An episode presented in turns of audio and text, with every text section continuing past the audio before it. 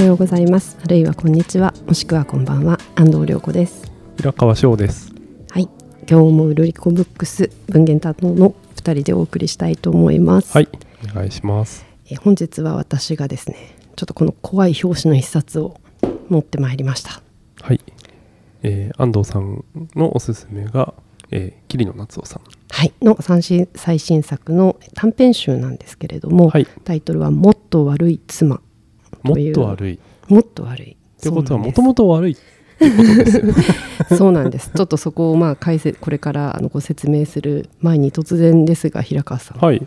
あのちょっと前に話題になった某人気俳優と某フレンチシェフの不倫あ 不倫はいはい。報道、報道についてどう思われますか？そうですね。別にトラップじゃないんであのビビらなくていいです。もちろんああいうそのラブレターじみたものが、はいはい。あの公衆の目に触れるということは、い。想像するとちょっとかわいそうだなと思う反面、はいはい。あの文言のある種のなんていうか初々しさというかみずみずしさ みたいなものに素朴にちょっと心を打たれたっていうのが僕の一番の。なるほど。全然違う方で来た。すみません。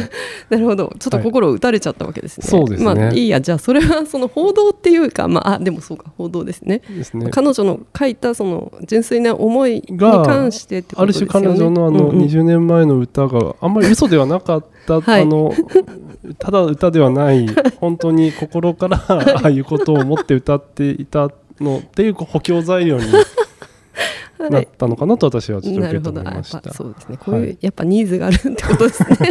すいません。いやあの私はなんかやっぱりあのああいう不倫報道があると、はいはい。まあ、不倫自体のねあのぜひさて大きいですよ、はい、やっぱりそのほら広末さんあ言っちゃった。すいません。あの子供がいるのにとか、やっぱりその妻なのにとか、はいはい。母なのにとか、はい。やっぱりそういうふうに言われるじゃないですか。ですね。ん。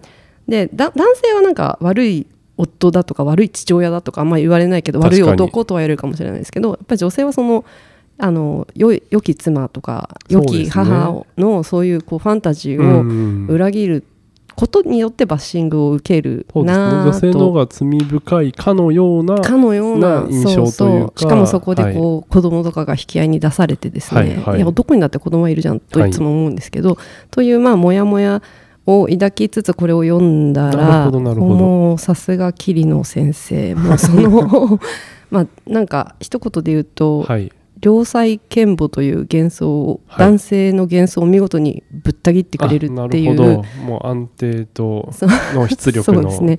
そうですね。なので読む人が読めばホラーだと思うんですけど、はいはい。はいでこれあの短編集 6, 6個の6編の短編集が収録されていまして、えー 6, 6編のうち2編が男性が主人公なんですね。うんうんうん他の4編は、えー女性が主人公で、はい。まずあのもっと悪い妻の前に表題作の前にですね「悪い妻」っていう短編もあってそっちが先に出てくるんですけどゆえにもっとそうっていうのもあるわけですね。そうそうそうでまあその悪い妻の方はあのバンドマンの夫を持つ妻で、はい。小さい2歳の女の子を育てていてはい。もともとは彼女もバンドを組んで自分はガールズバンドを組んでたんですけどうん。結婚して子供が生まれることによって、まあ、それが活動できなくなって、えーものすごいストレスやっぱり育児とかを一手に担って、なるほど。を抱えながら、まあ、あの過ごしている妻で、えーところが、まあ、夫の方は全く何も協力しない、はい。うん、だけどその夫のバンド仲間からははい。悪妻ネタに使われるっていうそのこいつのど。妻はこんなにひどい嫁でみたいな。なんか結構それがネタになって、でそのバンドマンとしてはやっぱ最大者であるっていうのはあんまりイメージが良くないから、まあまあなるほど。そのファンの心をあの離さないためにも、はいはい。その悪妻ネタにされるっていう、まあ、うん。奥さんの話なんですよね。なるほど。でまあありがちっていうか 結構なんかリアルだなってそれも思ったんですけど、うん。うんでもっと悪い妻っていうのは逆にもうすごく幸せな妻 なんですけど、はいはい。えー恋人がいて夫と子供がいるんだけど、はいはいはい。えー、とその家庭もすごく円満で、はいはいはい。外にも恋人がいいてほど。っていうまあ妻なわけなるほど。ですね。なるほど、まあ、どっちがもっと悪いのかなっていう話ですよね。そうなんです。そうなんですよね。もそうなんですけど要はやっぱりその自分の役割を果たしていたとしてもその規範を踏み越えていく妻は、まあ、もっと悪い妻だということ言いできるしってう。いう、うんという、まあのが一方でありの、はいはい。えー、とあとこの男性が主人公の2編ははいはい。2人ともその老年期に差し掛かった独身男性なんですけど、はい。1人は53歳のタクシー運転手なんですね。ええ。で妻とは離婚して、まあ、独り身なんですけど、えー18歳年下の、えーつまり35歳の女性に一方的にすごい思いを寄せちゃう男の人なんですよ。でそのなんで年下のはい。女を、男が好きな理由っていうのが書かれていて、はい。ちょっと引用しますと、はいえー中年男がはるか年下の女に惹かれるのは若くて美しいからという理由だけではない。うん。経験や知識など共有するものなど何もないからこそ女が男とは全く違う生き物だと感じさせてくれるからだ。うん。なんかすごい納得してしまうんですけど なんか納得はするけどなんかなんかそれがなんか桐野さんのすごいところっていうか、はいはい。こう全く警戒心を抱かせずにはいはい。忍者のようにぶった切るみたいな、これこれ一見読むと、はいあはい。なるほどねとか思っちゃういません？なるほどねっていうか あのまあなんていうかまあ、うん。ねあの自分その相手っていうもののが存在しない論理だなっていう感じですよね。そうそうそう、ええ。だからまあげ幻想だと思うんですけど、はいはいはい。でもなんかつまりなんかあ若若いとはい。綺麗だからとか可愛いからとかじゃない、まあまあ本当に多分それそう。それもあるんだろうけどけどええ。ピュアにこう思ってるんっていうのがすごいなんか分かっちゃう。はいはいはい。っていうところがすごいなと思ったんですけど。その理由って本来何も重ならないから、うんうん。何も重ならないよねっていうふうにいくのが普通なわけじゃないですか。うんうんうん、いやでもそんなわけないじゃないですか、ええ。そんな全く違う生き物のはずないからっていうふうにうん桐野さんはきっと思ってるんだけど。こういうふうに本当にピュアに思ってるんだな男の人はっていうのがなんかすごくこうリアルに、ううんん、そこにちゃんとなりきって書いていらっしゃるっていうか、はいはいはい。そうもう一人のその男性も、うん、と妻に先あのこの人は妻に先立たれていて、あはいはい。70歳過ぎの人なんですけど、ええ。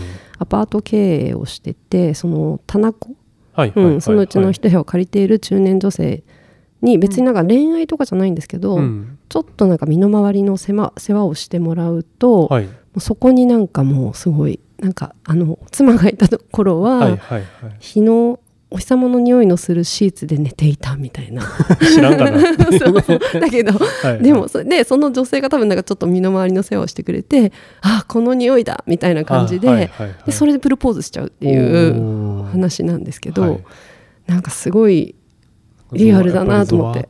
ですよね。家政婦かっていう話ではあるものの、えなんかすごいちょっとよくわかるってえいう。う、ん。うんということでございまして。あのなのであまりそうですね良妻賢母というものが存在すると信じていたい人は読まないでください。なるほど。ですが。これを読むあれですかね。はい。広瀬さんに対する見方もちょっと変わりますかね。